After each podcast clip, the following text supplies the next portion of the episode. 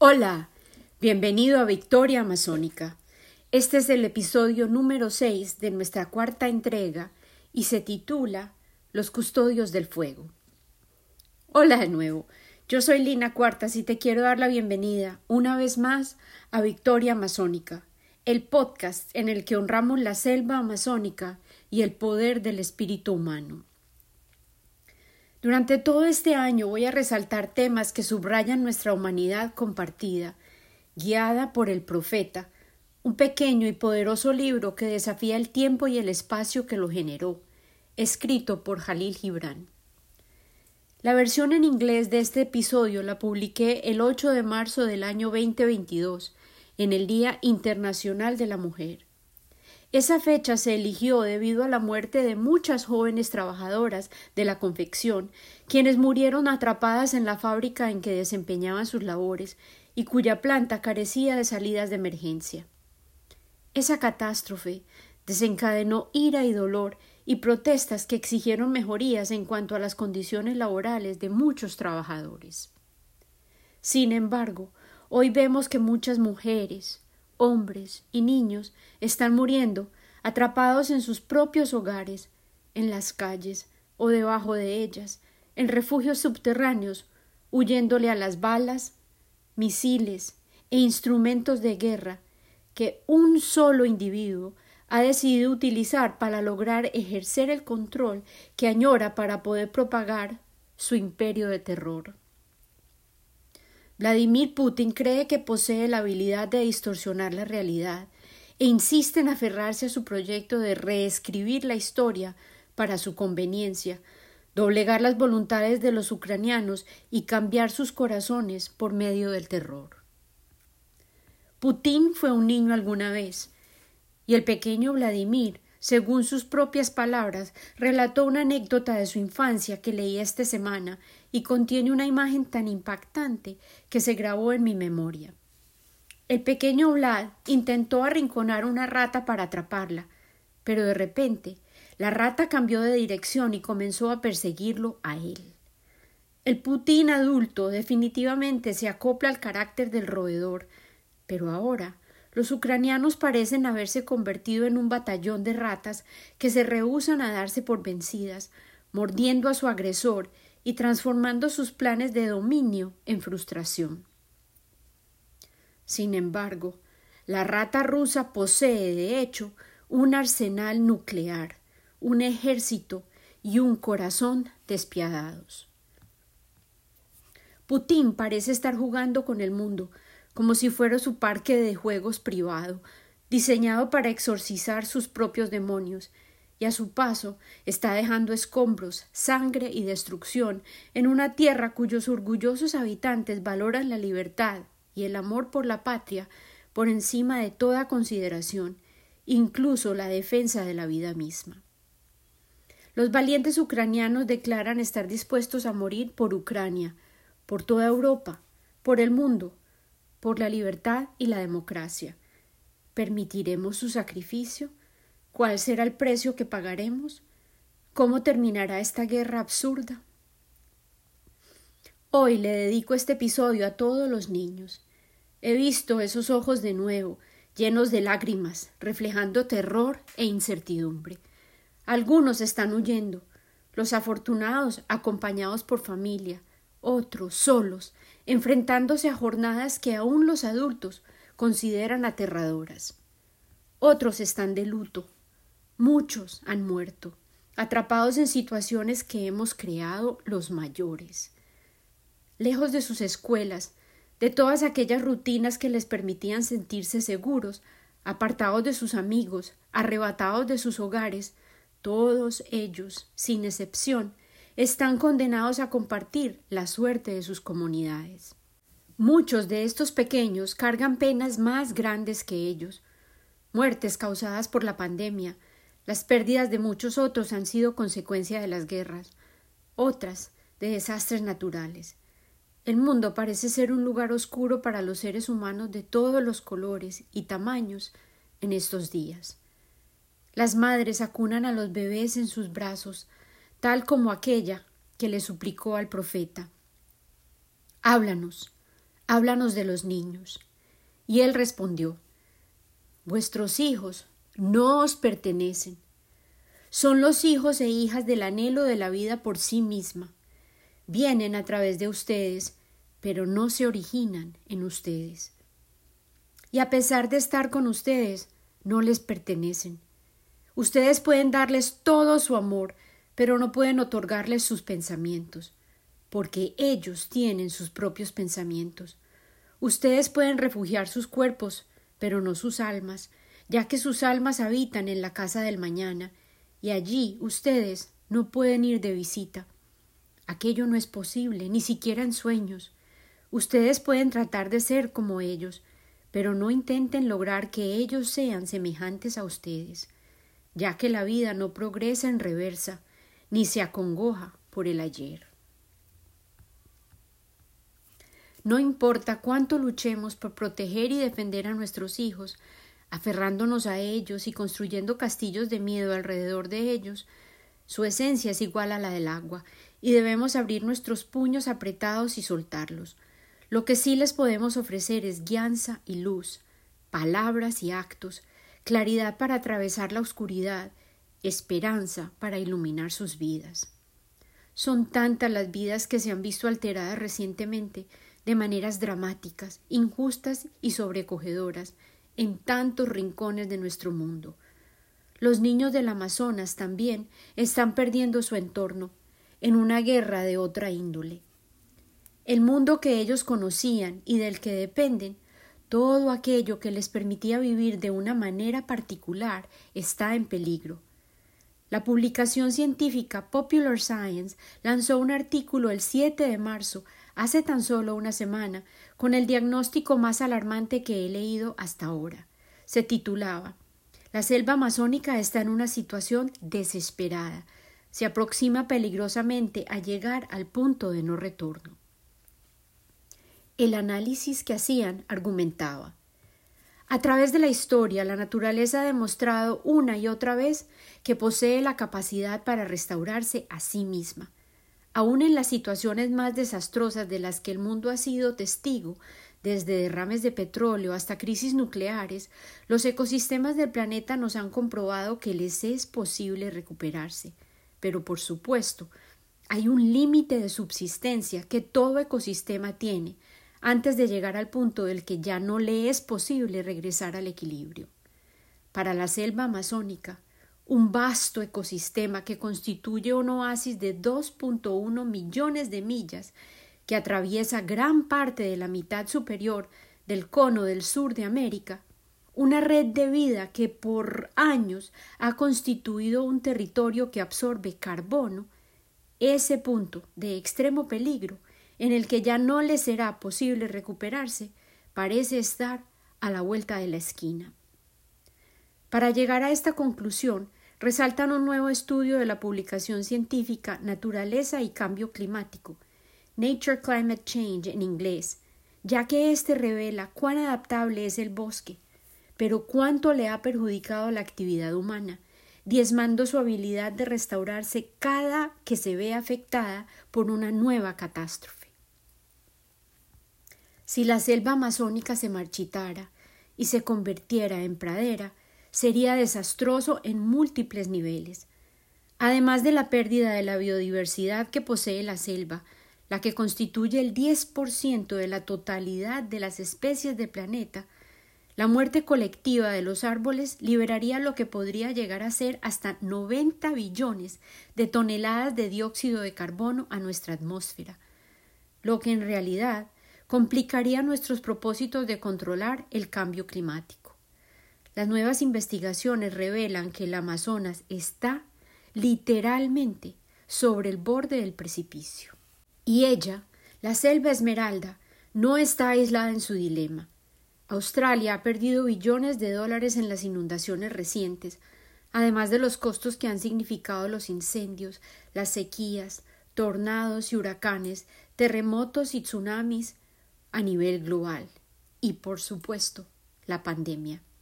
Ahora, a todos los desastres naturales que nos amenazan, le hemos añadido una catástrofe causada por el ser humano mismo, la guerra, que hace que la situación de nuestro planeta sea, en realidad, preocupante.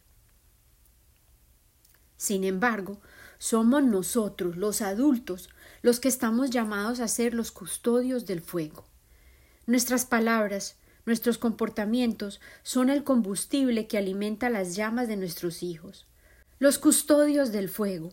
Esta es una frase que utilizaban muchas de las culturas originales nativas de Norteamérica para describir a aquellos que habían sido elegidos para ser los depositarios de las leyendas, los contenedores de las memorias, los profetas, los narradores y perpetuadores de las tradiciones orales. Estas importantísimas personas se convertían en los recipientes sagrados, quienes recordaban las historias contadas de generación en generación. Globalmente, los mitos de múltiples culturas han sido comparadas y analizadas, y hay temas recurrentes y personajes reconocibles que se han identificado. C. G. Jung y Joseph Campbell, en particular, resaltaron la importancia de reconocer esos paralelismos en las historias de la humanidad, ya que ellas responden a una necesidad crucial del ser humano de construir sus mitos, ya que en ellos se basan las culturas para hallarle sentido al diario vivir y a los desafíos inevitables y el sufrimiento intrínseco a la vida humana. Debemos ser los custodios del fuego hoy, tal como estaremos llamados a serlo mañana, sin duda, y debimos serlo en el pasado, en tantas ocasiones. Cuando estuve en el Amazonas colombiano, me fue confiado un tomo especial, encuadernado a mano, de los mitos de origen de los huitotos, que contenía toda su sabiduría. Hitoma, su chamán, me encomendó algún día publicarlas, y esa es una promesa que tengo pendiente, pero por supuesto los he leído y estudiado a profundidad, y la vida persiste en regalarme más historias para poderlas procesar y contrastar. Cuando visité los Enveras en Panamá, ellos también me confiaron sus mitos en fotocopias cuidadosamente empacadas en plástico, y nos despedimos con el mismo encargo de compartir sus historias con el mundo.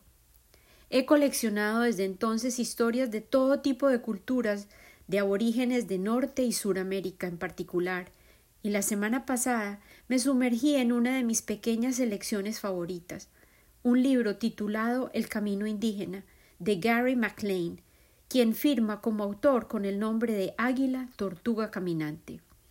Él es un artista y escritor irlandés con ancestro choctaw y es un custodio del fuego que posee talentos exquisitos.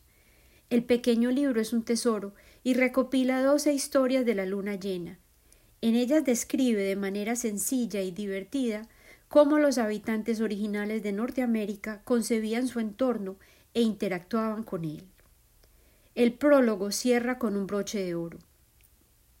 Si cada uno de nosotros parte de nuestro interior, podemos extenderle la mano al mundo entero y hacer de él un mejor lugar para todos los seres vivos que compartimos la tierra, los humanos, los animales, el agua y el aire.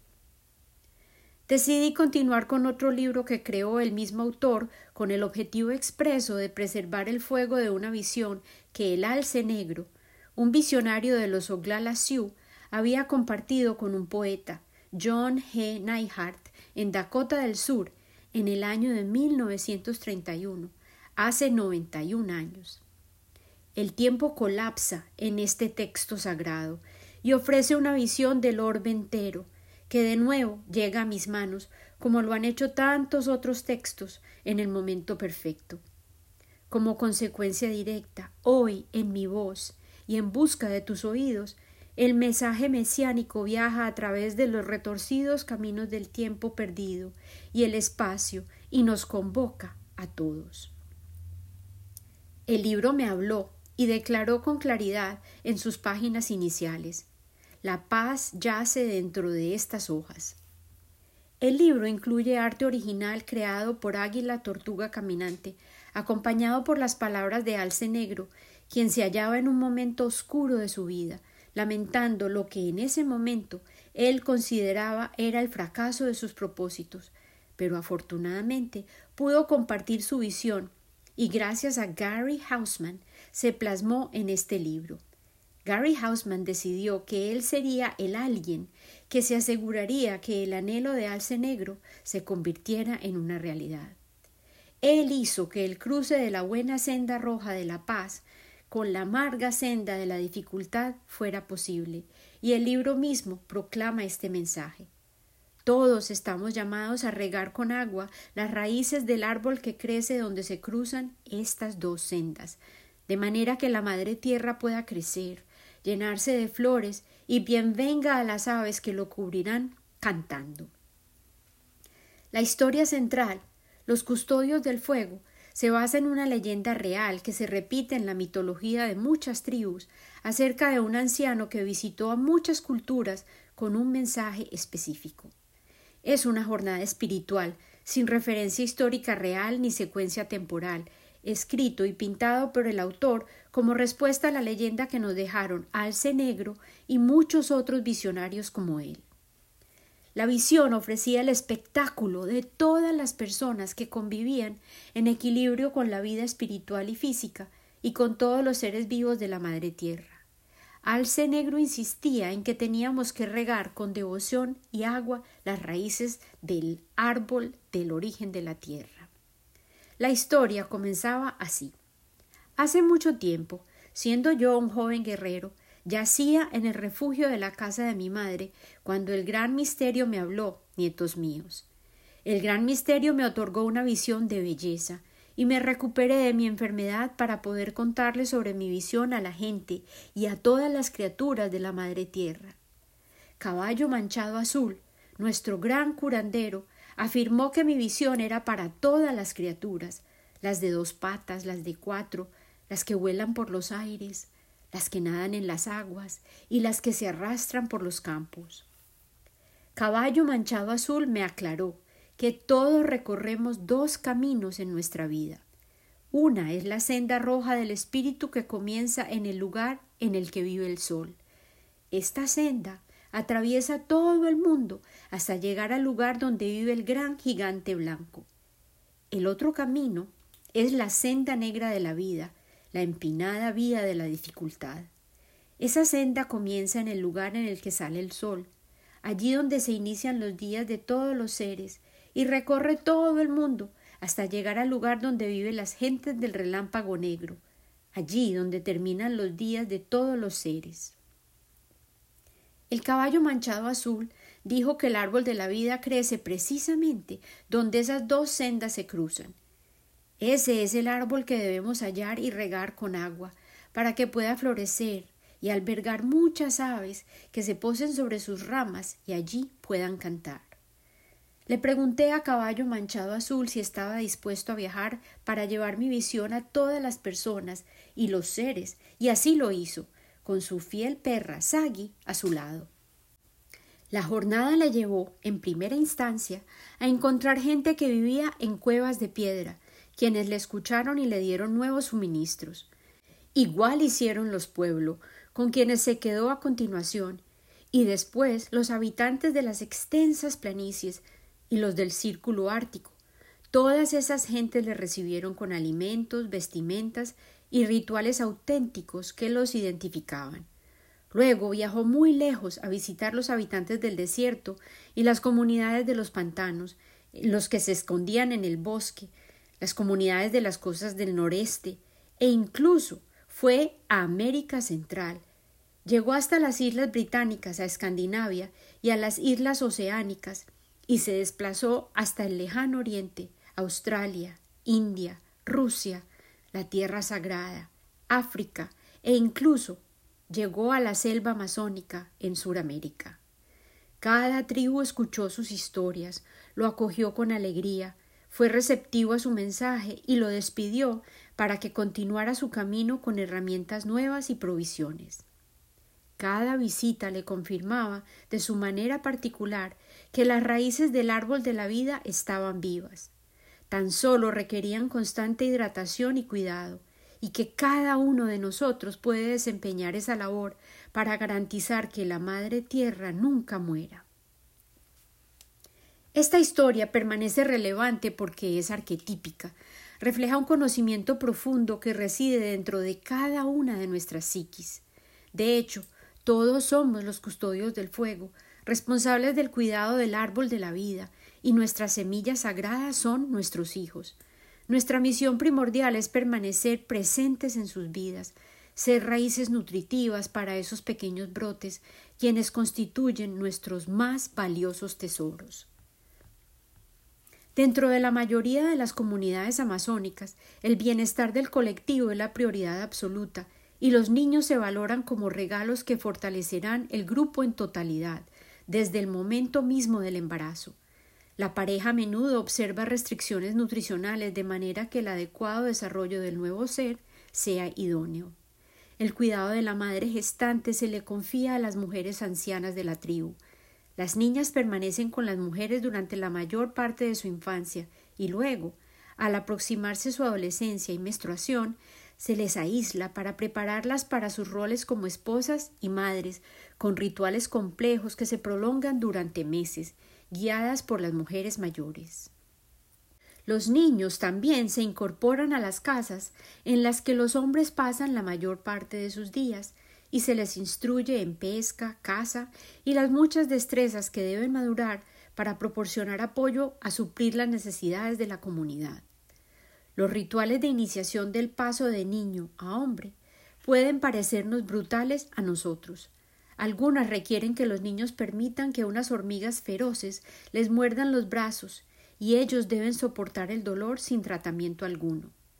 El significado de que puedan demostrar su habilidad de soportar el sufrimiento es una prueba que indica que están listos para poner las necesidades de la familia extendida, su colectividad, antes que las suyas propias como individuo.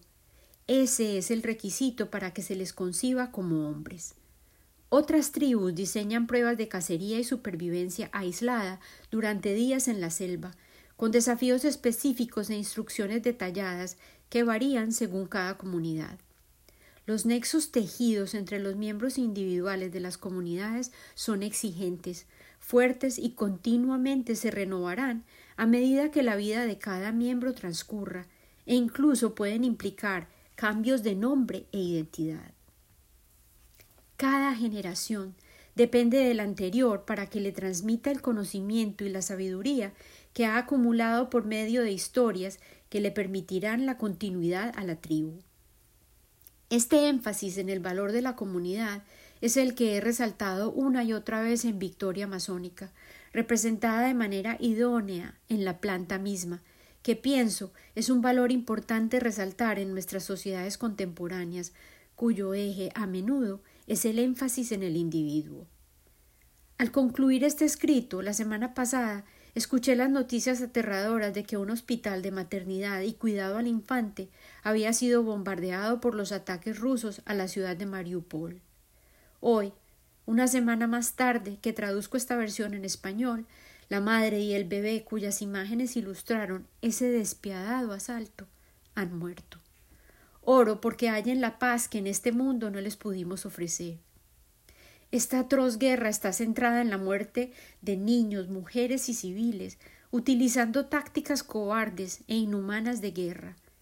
El corazón de un país, su futuro, son sus más pequeños miembros, y este hecho se está utilizando como estrategia de aniquilación. Nosotros somos los arcos, y nuestros pequeños son las flechas, y somos mutuamente dependientes los unos de los otros. El profeta concluye sus palabras sobre los niños así. Ustedes son los arcos desde los cuales parten sus hijos como flechas vivas. El arquero determina el objetivo sobre el horizonte del infinito, y él doblega el arco con su poder, de manera que sus flechas puedan llegar lejos, certeras. Permite que el arquero te estire con sus manos a su voluntad, con júbilo, porque así como el arquero ama la flecha que vuela, también ama al arco que permanece estable. Sostengamos esa palabra en el corazón hoy, estable. Suena como el recordatorio que necesitamos para conservar un estado mental sólido, a pesar de la acumulación de crisis que nos asaltan. Me recordó una parábola budista en la que un concurso de dibujo de imágenes que capturaran la esencia de la paz fue adquirida en primer puesto por una obra en la que una pequeña palomita se refugiaba con su pichón en el corazón hueco de un árbol, mientras a su alrededor se desataba una tormenta feroz. La palomita permanecía estable, entregada al cuidado de su precioso tesoro. El inimitable Fred Rogers expresó el regalo que debemos y podemos otorgar a todo niño con estas sabias palabras. Las raíces de la habilidad de un niño para asimilar su entorno y crecer sanamente, sin importar las circunstancias a las que se enfrente, dependen de que ese niño haya tenido por lo menos un lugar pequeño y seguro, un apartamento, una habitación o un regazo en el que, acompañado por una persona amorosa, pueda descubrir que él o ella es digno de amor y capaz de dar amor en respuesta. Si un niño tiene la oportunidad de vivir esto durante los primeros años de su vida, él o ella podrá crecer y convertirse en una persona saludable y competente. Yo me atrevería a afirmar que la necesidad de una fuente confiable y segura de amor y estabilidad continúa siendo esencial para un ser humano de cualquier edad, y nosotros, como proporcionadores de cuidados y cariño, necesitamos alimentar, ante todo, nuestras propias raíces, para poder entregar sustento de alta calidad a todos aquellos que dependen de nosotros para que cuidemos y aseguremos su propio bienestar. El arco debe permanecer flexible y fuerte para poder honrar a la flecha. Con amor y gratitud siempre, Lina.